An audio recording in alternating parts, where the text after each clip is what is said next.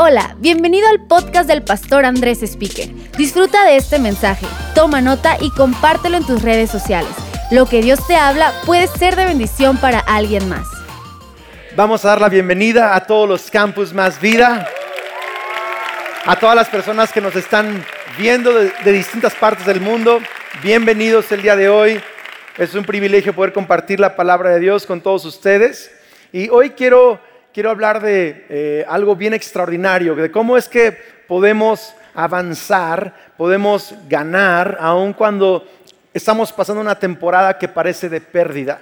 Y quiero leer Lamentaciones capítulo 3, verso 16. Lamentaciones 3, 16 dice, me hizo masticar piedras, me revolcó en el polvo, me arrebató la paz y ya no recuerdo qué es la prosperidad. Yo exclamo, mi esplendor ha desaparecido.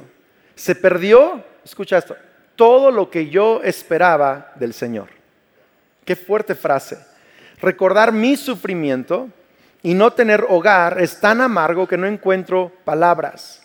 Siempre tengo eh, presente este terrible tiempo mientras me lamento por mi pérdida. ¿Algunos alguna vez han tenido un tiempo de lamento? Eh, este cuate escribió todo un libro se llama Lamentaciones, es el profeta Jeremías, o sea, todo un libro, Lamentaciones. No obstante, fíjate, verso 20, no obstante, 21, no obstante, aún me atrevo a tener esperanza cuando recuerdo lo siguiente, el fiel amor del Señor nunca se acaba. Sus misericordias jamás terminan. Grande es su fidelidad. Sus misericordias son nuevas cada mañana. Nuevas el domingo en la mañana, nuevas el lunes en la mañana, el martes que ya no quiero ir al trabajo, nuevas de nuevo, el miércoles que me peleé con algún familiar, son, son nuevas cada mañana. Verso 24, me digo, me predico a mí mismo, yo, yo he enseñado esto, puedes escuchar muchas buenas prédicas, pero si tú no eres un buen predicador para ti mismo, tu vida nunca va a alinearse con la de Dios. Dice, me digo, me predico a mí mismo, el Señor es mi herencia, por lo tanto esperaré en Él. El Señor es bueno con los que dependen de Él, con aquellos que lo buscan. Hoy he titulado mi mensaje, Así gano mis batallas. Y he escuchado que alguna gente ha predicado sobre así peleo mis batallas, pero el, mío está a otro nivel, así gano mis batallas. así gano mis batallas. ¿Alguna, alguna vez, alguna vez ¿Has perdido algo? Les conté recientemente que, se me perdió mi celular por unos minutos. ¿Alguien ha perdido su celular? ¿O se le ha caído, lo, estrella? ¿Sí? ¿Has perdido alguna vez la quincena? Así que eh, literal ya ibas con la quincena a casa y tenías todo el plan y se te perdió, te lo robaron. Ah, o sea, eso es fuerte, ¿no? Eh, ¿Alguna vez has perdido algo? ¿Un carro? ¿Un negocio? ¿Una empresa? Algunos hemos perdido muchas, algunos han perdido eh, seres queridos, han perdido amistades, algunos han perdido eh, eh, clientes, alguien te robó el cliente la semana pasada y fue una gran cuenta y perdiste trabajo, perdiste entradas, algunos hemos perdido, todos hemos perdido cosas y algunos están batallando ahorita un momento de pérdida, otros han batallado, pero todos vamos a pasar por temporadas de pérdida. Pero este Jeremías, profeta Jeremías, este Jeremías había perdido absolutamente todo. Todo, todo, todo. Él vivía en una época en Israel en donde Israel estaba en decadencia. Israel estaba, eh, estaba sitiado bajo un enemigo y eh, ellos estaban eh, siendo exiliados poco a poco a Babilonia y la, la ciudad que quedaba es Jerusalén. Y Jerusalén ahora está sitiada y Jeremías ha estado diciéndole al rey, y a la gente en Jerusalén que se arrepienta, que, que busquen a Dios, que vuelvan a adorar a Dios, que Dios los va a guardar, que Dios los va a cuidar, que, va a estar bien, aun cuando tengan enemigos y quizá tengan que estar en otro país, Dios los iba a proteger, pero que regresaran a adorar a Dios. No le hacen caso, eh, le quitan su casa, lo meten a una cisterna. Jeremías está en una cisterna eh, eh, sin comida por muchos días, pierde su dignidad pierde su trabajo, que es un trabajo de, profeta, de, la voz de Dios, pierde, pierde todo, pierde su familia, pierde amigos. O sea, e, este Jeremías sí ha perdido todo. Y expresa cosas, o sea, extremas. Le dice a Dios, Dios, me estás haciendo masticar piedras. Digo, yo no sé cómo saben las piedras, pero, pero está feo. O sea, eh, significa, o sea, masticar piedras. he perdido todo lo que yo esperaba del Señor. Es más, se me olvidó lo que es la prosperidad. Ya, ya he perdido tanto y tengo tanto tiempo en esta pérdida que ya ni siquiera me acuerdo cómo es vivir bien. ¿Tiene sentido? O sea, él, ha perdido todo. Y, muchos han leído los versículos que leí después de eso y los leemos en momentos de quizá una prédica o, en, la, alabanza y Dios es fiel y todos, ¡ah! Pero nunca lo habías leído en este contexto quizá. Entonces él está diciendo, he perdido todo, siento que Dios es mi enemigo, siento que Dios me, hace masticar piedras. Es más, unos versos antes, es como, dice, es más, siento como si Dios fuera un oso que me quiere despedazar. Así, lo dice, o sea, son frases bien fuertes. Pero en medio de lo que él percibe de Dios hacia él, en medio de lo que él siente que Dios está haciendo en su vida, eh, toda la confusión que siente, en medio de eso Jeremías dice, pero me atrevo a tener esperanza. Me atrevo a recuperar mi confianza. Porque cuando recuerdo que el Señor es bueno, grande es su fidelidad. Sus misericordias son nuevas cada mañana. A lo mejor yo siento que Él es mi enemigo, pero mi fe me dice que Él es bueno. A lo mejor yo siento que Él está en mi contra, pero mi fe me dice que Él está a mi favor. Vamos iglesia, a lo mejor siento que me está haciendo masticar piedras, pero mi fe me dice, Dios me está cuidando. Sus misericordias son nuevas cada mañana. Y el tema es este que Jeremías en lamentaciones no está tratando de recuperar lo perdido, no está peleando para recuperar lo perdido, está adorando en medio de su pérdida. Y algunos cristianos solo están tratando de recuperar a la novia que se les fue. Solo están tratando de recuperar la empresa que perdieron y el, sueño que perdieron y la amistad que se fue. Y se lamentan por todo lo que perdieron, pero en medio de tu lamento tiene que haber adoración. O sea, a Dios no le molesta que tengamos temporadas de lamento. Es, es, humano lamentarse, es humano sentir la pérdida. Pero es de cristianos que en la pérdida me atrevo a tener esperanza. Me atrevo a creer en Dios. Me atrevo a confiar no lo que mis ojos ven, sino lo que su palabra dice. No lo que mi corazón siente, sino lo que la fe me mueve a ver de parte de Dios. ¿Alguien está conmigo el día de hoy? Jeremías Jeremías rehúsa permitir que circunstancias negativas cambien lo que él cree acerca de Dios. Algunos dejan que su circunstancia cambie su fe acerca de Dios. Tienes que dejar que tu fe acerca de Dios cambie tu circunstancia. Jeremías rehúsa permitir que cualquier cosa le robe su adoración. Porque sabes, al final de cuentas, eso es lo que el enemigo quiere hacer. Te quiere quitar tu adoración. El enemigo no te quiere quitar cosas. Ojo. ¿Tú crees que el enemigo está, qué padre, le quité su quincena? ¿Tú, crees que eso así le llena de emoción? ¿Le tumbé su empresa? Uh, claro que no. Lo que él quiere es, te quiere quitar cosas para quitarte tu adoración para distraerte de tu adoración. Entonces por eso es que no nos puede quitar nuestra relación con Dios, pero nos quita cosas para distraernos a nosotros de nuestra relación con Dios. ¿Tiene sentido esto? Es lo que el enemigo quiere hacer, quiere quitarnos, quiere robarnos nuestra adoración. Ahora, yo estoy leyendo un plan de lectura este año eh, que es cronológico. Va intercalado la historia, por ejemplo, de, reyes y de crónicas, junto con los profetas y que profetizaron en esa época. Y, entonces es increíble porque lees a Jeremías mientras estás leyendo en Reyes eh, justo ese momento de la historia. Es, fascinante. Y lo que yo estoy leyendo en, Reyes, en este momento que, estoy leyendo eh, Lamentaciones y Jeremías, la parte que, toca en Reyes es esto. Quiero que lo cheque. Segundo de Reyes 25.9. Vamos a leerlo. Dice, el enemigo quemó por completo el templo del Señor. El ¿Qué fue lo primero que quemó? El templo del Señor. Dos, el palacio real. Tres, todas las casas de Jerusalén. Destruyó todos los edificios importantes de la ciudad. Después supervisó a todo el ejército babilónico mientras derribaba por completo las murallas de Jerusalén. Quiero que lo cheques. Quiero que veas el orden. Primero el templo, luego el palacio, luego las casas, luego los edificios y hasta el último que derribó, la muralla. Ahora yo traje una foto, un dibujo de Jerusalén de antigüedad. ¿Lo quieren ver?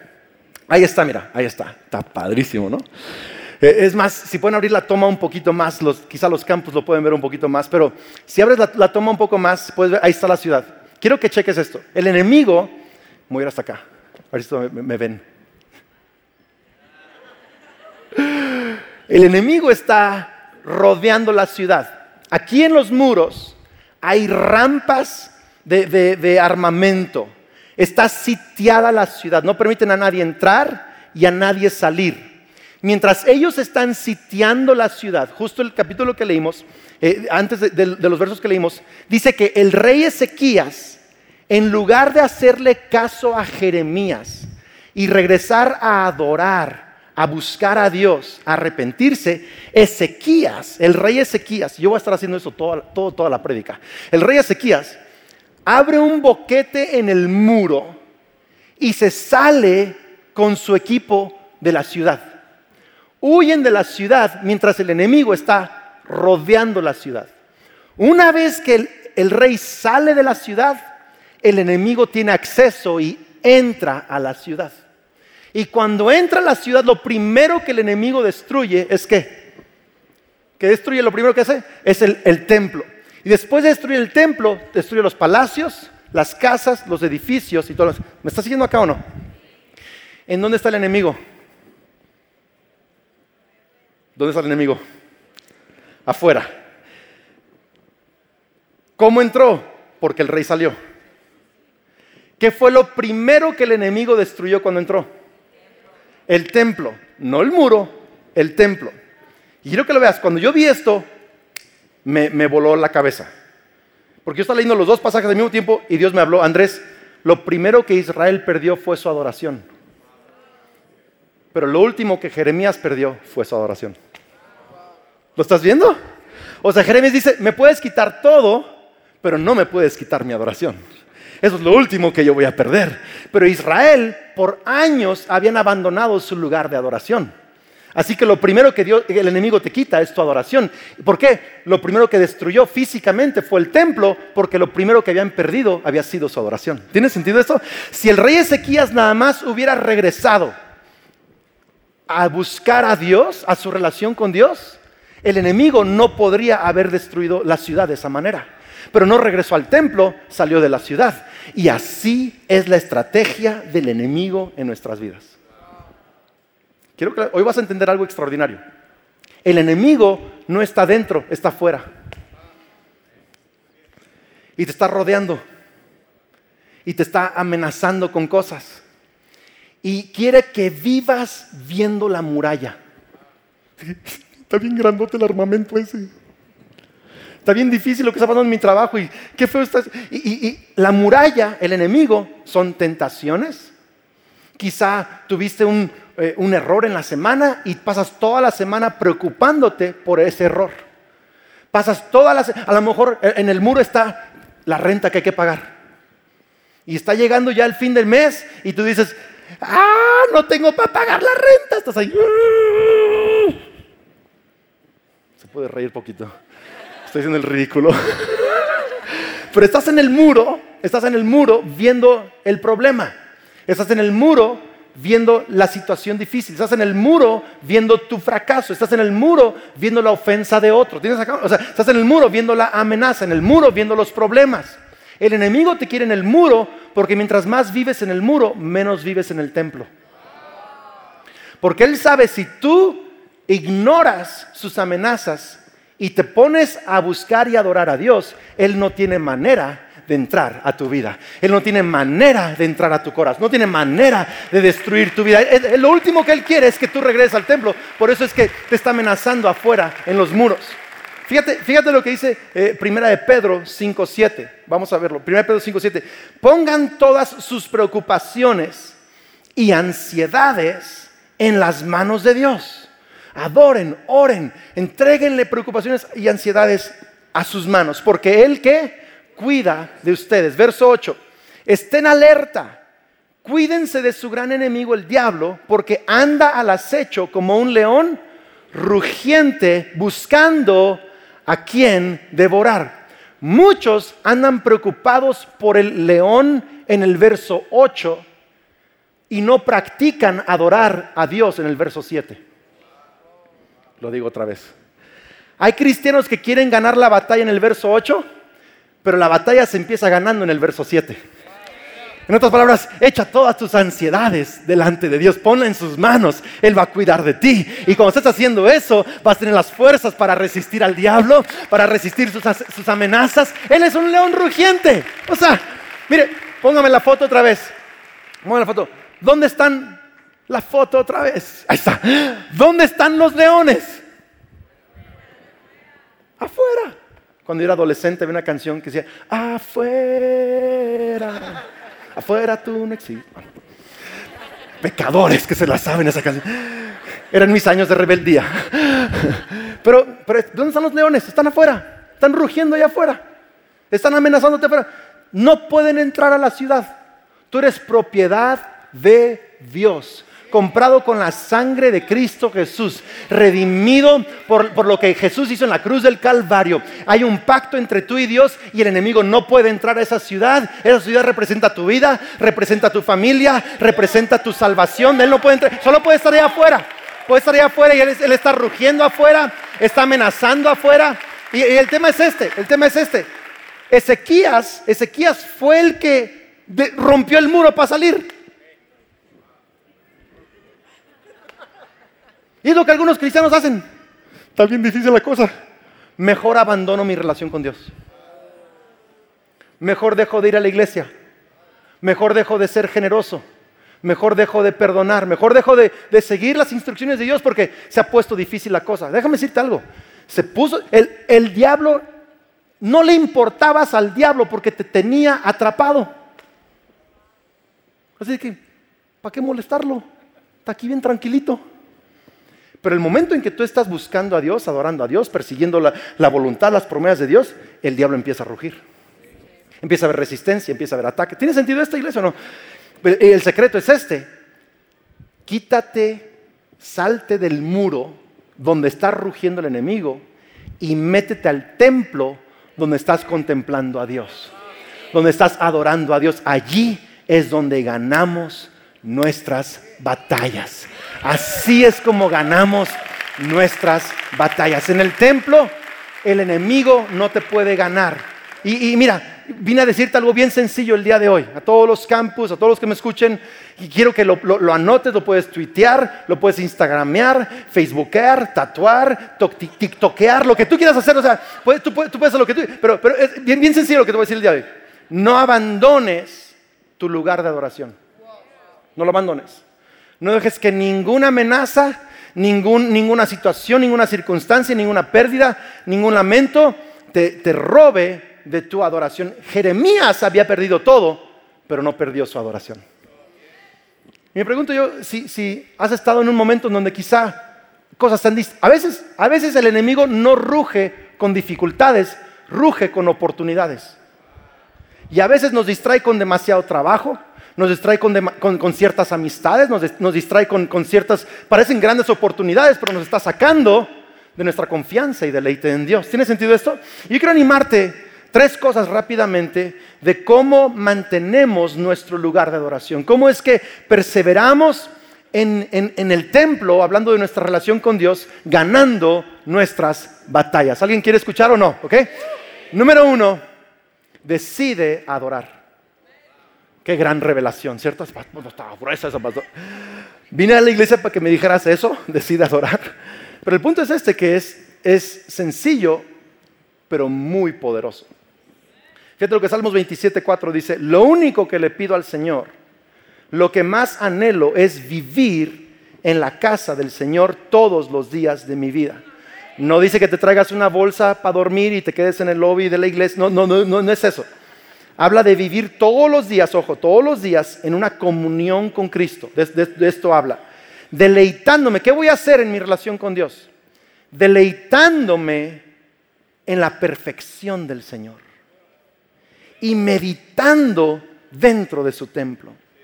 Cuando yo hago esto, Él me ocultará allí cuando vengan dificultades. Me esconderá en su santuario. Mientras yo hago eso, me pondrá en una roca alta donde nadie me alcanzará. Sigue rugiendo diablo, yo sigo adorando.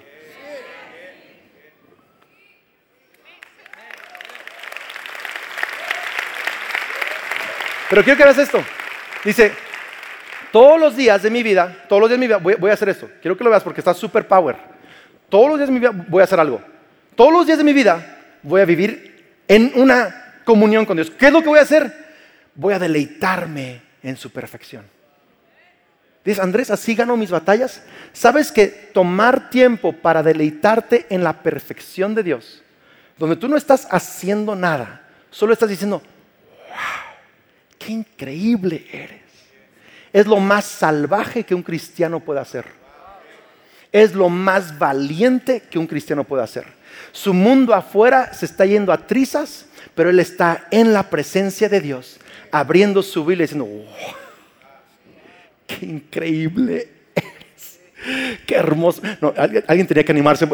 Andrés, Andrés, pero es que, pero es que yo, quiero, yo, quiero, yo quiero ganar mis batallas de otra manera. tengo que hacer llamadas, tengo que ir. Sí, yo sé, pero antes de hacer todo eso, Toma tiempo. Algunos tienen que decidir todos los días tomar tiempo con Dios.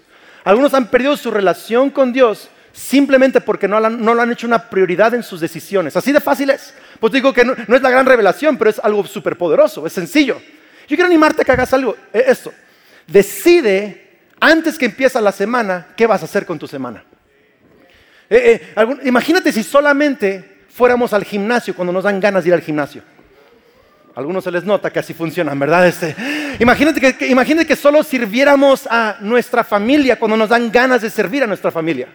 Imagínate que solo fuéramos a la escuela cuando nos dan ganas de ir a la escuela. Jóvenes, mis hijos nunca tienen ganas de ir a la escuela. O sea, eh, nunca iríamos. Imagínate que, fuéramos al trabajo solo cuando tenemos ganas de ir al trabajo. Imagínate si solo adoramos cuando tenemos ganas de adorar. A mí me encanta más vida porque eh, fin de semana tras fin de semana tú tomas un tiempo, tienes cosas que hacer, quizá hay un partido, quizá hay trabajo. Tú dices, no, lo primero que yo voy a hacer, yo voy a decidir adorar a Dios. Voy a levantar el nombre de Cristo con mis hermanos y mis hermanas. Voy a deleitarme en la perfección de Dios. Estás tomando una decisión. Y quiero decirte algo, esa es una decisión salvaje. Es decir, mi tiempo no le pertenece a mi ansiedad o a las amenazas del enemigo o a la distracción del mundo. Mi tiempo le pertenece a mi rey, a mi Dios. Es, algo tan poderoso hacer eso. Pero, tienes que decidir adorar todos los días de tu vida. Todos los días de tu vida. Y quiero animarte a que, a que tú pongas en tu agenda personal. Quizá si nunca lo has hecho, empieza con 15 minutos. Empieza 10, 15 minutos. Y a lo mejor puedes dedicarle 20, 30 y, quizá aumentar un poco más. Pero todos los días de, tu vida decide, y, quizá no vas a cumplirlo a la perfección, pero vas a empezar a agarrar un, ritmo, una atracción, una disciplina. Todos los días voy a abrir mi Biblia y voy a leer mi Biblia. Igual si ¿qué, es lo que vas a hacer esos 10, 15, 20 minutos o más que tú pases con Dios? ¿Quieres saber o no? Lo que yo hago. Vas a leer tu Biblia quizá con un plan de lectura. Y, hay muchos planes de lectura, Bible App, YouVersion, hay muchos planes de lectura. Próximo año, nosotros como iglesia les daremos un plan de lectura, pero quiero que hagas, no, empieces por, no empieces por Ezequiel, por favor.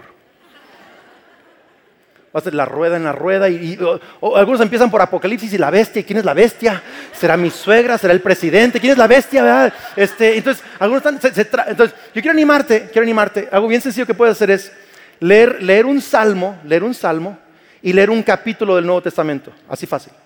Entonces lees Salmos 1, Mateo 1. Salmos 2, Mateo 2. Ahí te lees. Cuando acabes Salmos, abres Proverbios. Salmos y Proverbios. Proverbios 1 y luego a lo mejor vas a estar por ahí de Lucas, quizá una onda así. Y entonces, ahí te llevas fácil. Dos capítulos vas a leerlo. Y esto es lo que vas a hacer. Cuando digas, eso me llamó la atención. No lo entiendo muy bien, pero me llamó la atención. Subráyalo.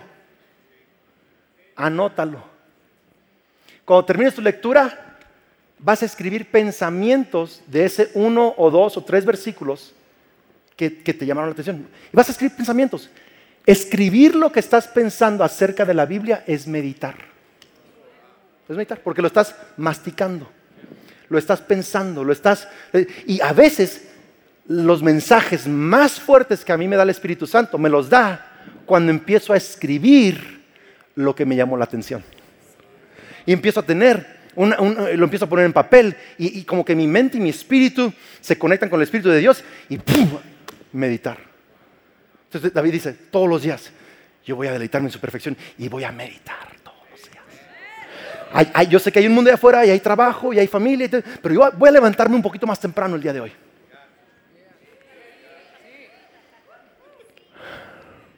Me gustaría que tuvieras tanta pasión para levantarte 15 minutos antes que como tienes para hacer otras cosas en tu vida, porque esto te, puede, esto te va a cambiar la vida. Entonces, y luego meditas y luego vas a hacer esto, luego vas a hacer esto, va a ser una pequeña oración. Vas a decir, Señor, yo quiero eso, quiero conocerte así, quiero, me arrepiento, quiero, e, esto no está bien en mi vida, me alineo a lo que tú crees y piensas. Entonces, vas a hacer una pequeña oración y luego vas a cantar unos momentos. ¿Para qué cantar? porque es bíblico. Efesios 5, 18 dice, no se embriaguen con vino, más bien sean llenos del Espíritu Santo. Verso 19, cantando. Entonces, vas a leer, vas a pensar, anotar, vas a orar unos minutos y luego vas a cantar, vas a poner música más vida. Tú superas lo que imaginé, tú superas un millón de veces. Así desafinado y tú vas a cantar. O me llamas a casa. ¿Te has subido tu carro? Como el video. Vas a cantar como Yahshua. No sé, pero vas a adorar unos, vas a adorar unos minutos. Y yo te voy a decir algo. Esto es lo más salvaje que yo hago en mi, en mi vida, en mi tiempo. Antes de ir al gym, antes de, de ver asuntos de trabajo, antes de querer comerme al mundo, antes de leer otro libro, antes de otra cosa, yo voy a, yo voy a meterme con Dios. Porque luego cuando salgo de ahí, a lo mejor vas a llegar al trabajo, vas, a traer un pensamiento, un canto en tu espíritu, entonces estás haciendo el trabajo, no te vas a quedar 24 horas en tu casa en ese lugar, me explico. Hay, hay momentos para que apartes, pero, pero diario no hay, no hay, tiempo, vas a ir al trabajo, vas a ir al trabajo, estás lleno de un pensamiento de la palabra, lleno de Dios, así, y de pronto te van a decir, oye, fíjate que, que este, me acabo de enterar que Sutano te está quitando tu cliente. Entonces tú vas a, vas a poderlo ver, león rugiendo, ¿sí? Decir, ah, gracias por informarme. En lugar de, hijo de su, vas a, vas a decir ese. ¿Por qué? Porque, porque traes aquí una comunión con Dios. ¿Cierto o no? Estás, estás en el templo, no estás en el muro. El del muro le va a refrescar algo. Me explico el del muro. Pero el que está en el templo va a decir, gracias por tu información. Y luego mientras camina de regreso a su oficina, en su espíritu, no, no en voz fuerte, pero en su espíritu va a decir, un millón de veces lo merece. Y vas a empezar a adorar. Porque, porque, porque acaba de pasar algo. Tú ese día, aunque estás trabajando, viviendo, estudiando, haciendo ejercicio, estás viviendo en adoración. Estás viviendo en pensamientos que van dirigidos. Estás viviendo en fe. ¿Tiene sentido? O sea, quizá hay situaciones, pero yo estoy viviendo en una dimensión espiritual el día de hoy. Estoy viviendo en una vida de fe, en una vida de adoración a Dios. Iglesia, esto, esto va a cambiarte la vida si ganas tus batallas. Pero, pero tienes que decidirlo. Tienes que decidirlo. Haz tu agenda semanal. Eh, mételo en tu horario. Número dos, arrepiéntete rápido. Arrepiéntete rápido. ¿Sabes por qué? Porque algunos lo que los frena de adorar es la culpabilidad y vergüenza de errores pasados. Llegas ahí a tu tiempo con Dios y empieza a rugir el enemigo. Sé lo que hiciste el verano pasado. sé lo que hiciste el verano pasado. Y te empieza a recordar. Entonces, en lugar de deleitarte en la perfección de Dios, esos 15 o 20 minutos, o esa, no sé el tiempo que tú le dedicas, más o menos. En lugar de estar deleitándote en Dios, estás lamentando tu fracaso. Porque no te has arrepentido rápido. Fíjate, hay una historia que a mí me encanta. Juan 21, 15. Dice, después del desayuno Jesús le preguntó a Simón Pedro, Simón, hijo de Juan, ¿me amas más que estos? Después tendré que enseñar cómo es, por qué le preguntó públicamente.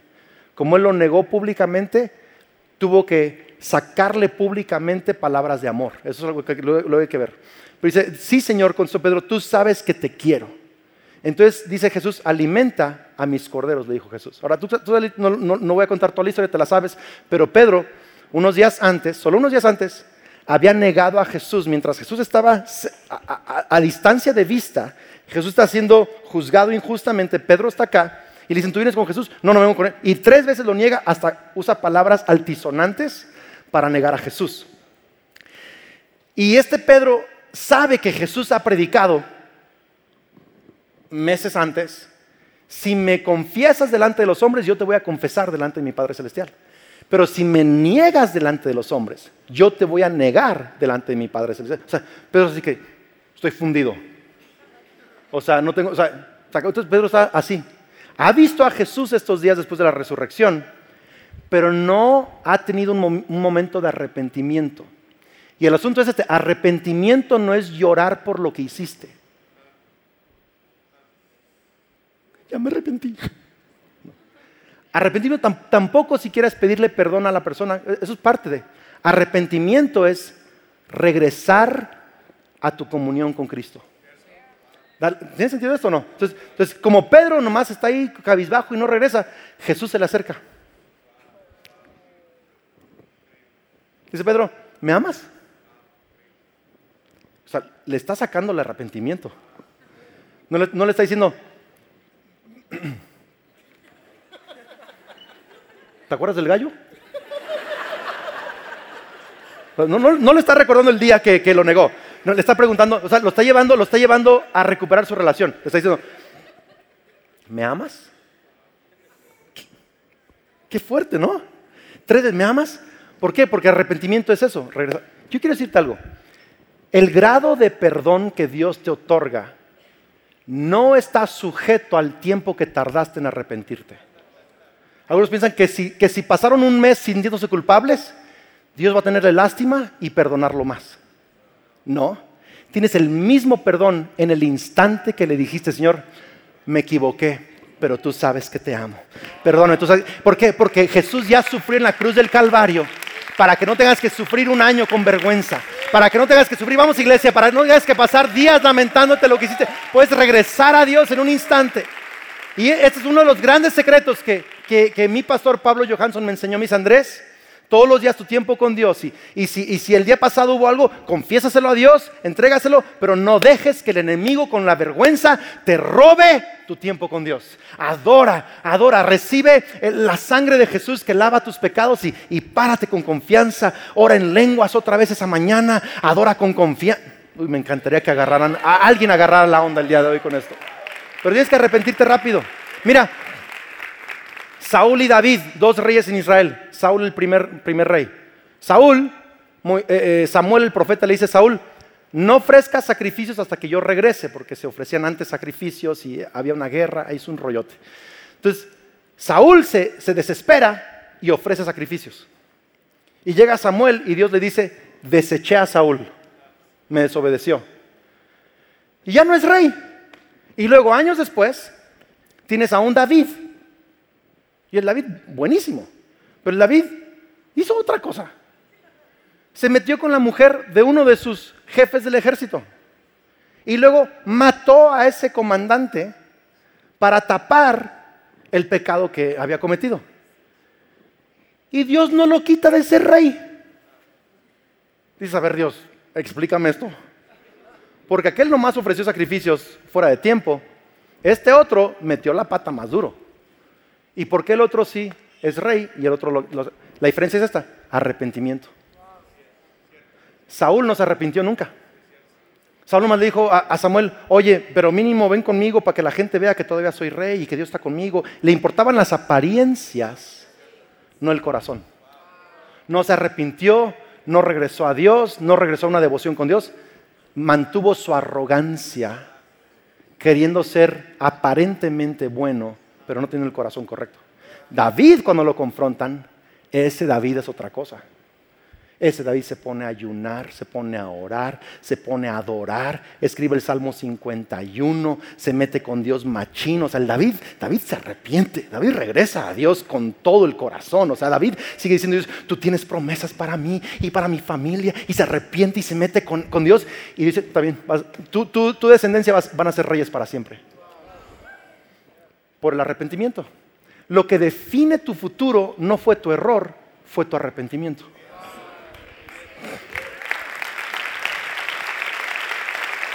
Y lo, que te mantiene en una posición de adoración es que te arrepientas rápido. Vamos, voltea con alguien y dile, rápido, vamos, anímalo, rápido. Ok, termino con esto porque ya se, se me fue el tiempo. Número tres, número tres, enfócate en edificar. ¿Enfócate en qué? Edificar. Te lo explico. Filipenses 4.8 dice, y ahora, amados hermanos, una cosa más para terminar. Concéntrense en todo lo que es verdadero, todo lo honorable, todo lo justo, todo lo puro, todo lo bello. Yo pienso mucho en Kelly. Todo, todo lo admirable. Piensen en cosas que excelentes y dignas de alabanza. Ahora imagínense que leyéramos el versículo al revés, así en negativo. Hermanos, concéntrense en todo lo que es falso, todo lo deshonorable, todo lo injusto, todo lo impuro, todo lo feo, todo lo criticable. Piensen en cosas mediocres y dignas de criticar. Piensen en todo lo que está mal en su vida, piensen en lo que está mal en su matrimonio, piensen en lo que está mal en su soltería, en su profesión, su escuela, en su país, piensen en lo que está mal en su familia. ¿Cómo te pones de malas? ¿A poco no? Así de, ah". ¿Por qué? Porque el Evangelio es un mensaje constructivo, no destructivo. Y vos ¿cómo vas a recuperar tu, adoración enfocándote en edificar? Y yo pienso en toda esta historia que vengo hablando acerca de Jeremías. Jeremías mientras está en la pérdida está hablando vida al futuro de Israel.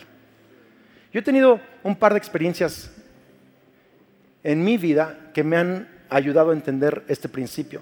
Con Kelly, hace unos meses, nos bronqueamos medio fuerte. No, eh, no por algo inmoral ni nada así, para nada, pero, pero sí nos bronqueamos, porque matrimonios se bronquean.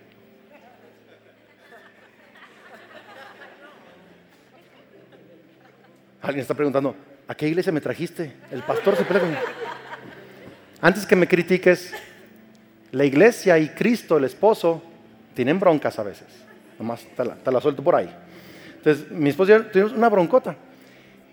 Y no sé si te ha pasado que a veces tratas de arreglar la bronca, el problema, y dices, bueno, yo te voy a decir lo que yo pienso, y tú me dices lo que tú, y lo trabajamos. Órale. Y luego uno habla y el otro habla, y se va a nivel 30 mil el problema. O sea, estaba en nivel 10, se va a 30 mil. ¿Le ha pasado a alguien eso o no? O sea, es como que mejor ni hubiéramos hablado. O sea, hablamos y, está peor que nunca el asunto. Entonces, Kelly y yo hacemos vamos a hablar, vamos a llevar. Y ¡pum! explotó la bomba nuclear. Y estábamos bien enojados. Sí, bien enojados. Y me dice, ¿y qué vamos a hacer? Pues estábamos ya, pero frustradísimos. Y le digo, oye, ¿qué tal si esta vez cambiamos la estrategia? ¿Qué tal si eh, me humillo, te humillas. me perdonas, te perdono. Y le, picamos al botón de resetear, reset.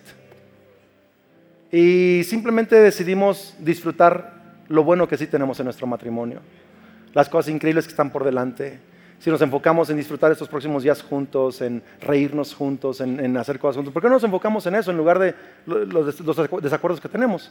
Hay un psicólogo que dice que el 70% de desacuerdos nunca se van a resolver en un matrimonio. Nunca. 70%. Así va a seguir, o sea. Entonces, ¿por qué no mejor, en lugar de enfocarnos en tratar de arreglar lo que es ir, no arreglable, nos enfocamos en construir lo que podemos construir?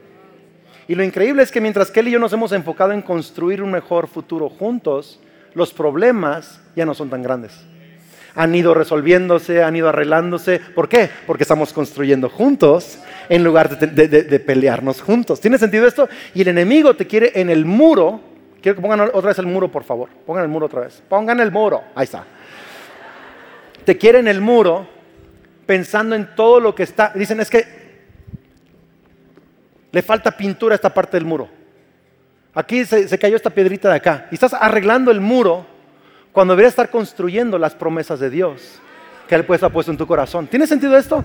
Mira, hace unos años Dios nos empezó a hablar acerca de plantar otros campus en otras partes de México y del mundo. Yo no quería. Yo soy personalidad perfeccionista, número uno en el enneagrama. No es pentagrama, o sea, es, es un estudio de personalidad, así de que, a ver, ¿tiene problemas con su esposa? Y es del, es del diablo, pentagrama. ¿A qué iglesia me trajiste? No pero perfeccionista número uno es, o sea, nos enfocamos en todo lo que está mal. Todo lo que, todo entonces, aquí en Morelia, yo, decía, no, no podemos empezar iglesias porque todavía hay cosas que resolver en Morelia y tengo, no, no, hemos terminado el edificio de oficinas, eh, apenas hace unos meses creo metimos el elevador, o sea, había muchas cosas no terminadas. Yo decía, ¿cómo puedo empezar otra iglesia si hay cosas en Morelia que aún no se terminan, si hay, hay problemas que no hemos arreglado? Pero sabes, Dios nos obligó literal los primeros dos o tres campus. A mí me tuvieron que obligar el liderazgo a abrir el campo. Yo no quería. Lo hice por su misión. Dios nos obligó. Lo increíble ha sido que al ir plantando iglesias, al ir extendiéndonos y construir las promesas de Dios, Dios ha levantado a Morelia Dios ha sanado cosas que tiene que sanar aquí. Terminamos el edificio que teníamos que terminar. Ha ido arreglando cosas, mejorando cosas. La iglesia está más fuerte que nunca en Morelia, avanzando más fuerte que nunca en Morelia. ¿Por qué? Porque el asunto, el asunto es este. El asunto es este. Cuando tú, cuando tú construyes, cuando tú construyes lo que Dios ha dicho de tu futuro, en lugar de estar peleándote por lo que tienes que arreglar de tu pasado, empiezas a meterte a ese lugar de fe, de adoración, de visión, de sueños, de trabajo. Empieza a haber otra actitud en tu vida. Así que iglesia, yo quiero animarnos el día de hoy. Yo no sé cuál es tu reto, tu distracción, la pérdida que estás sufriendo, pero no abandones tu lugar de adoración. Así ganamos nuestras batallas, decidiendo adorar, arrepintiéndonos rápido y construyendo lo que Dios nos ha prometido. En el nombre de Cristo Jesús, ¿puedo escuchar un fuerte amén? Señor, te damos gracias por tu palabra. Dios, como con el profeta Jeremías el día de hoy, aunque estamos pasando dificultades, decidimos creer, nos atrevemos a tener esperanza y a confiar porque recordamos Dios es fiel. Tus misericordias son nuevas cada mañana. Y Dios, cada mañana vamos a vivir en adoración, vivir en fe. Vamos a construir un futuro mejor. Vamos a arrepentirnos rápido y no vamos a abandonar nuestro lugar de adoración. En el nombre de Cristo Jesús. Amén. Esperamos que este mensaje te ayude en tu caminar. No olvides suscribirte.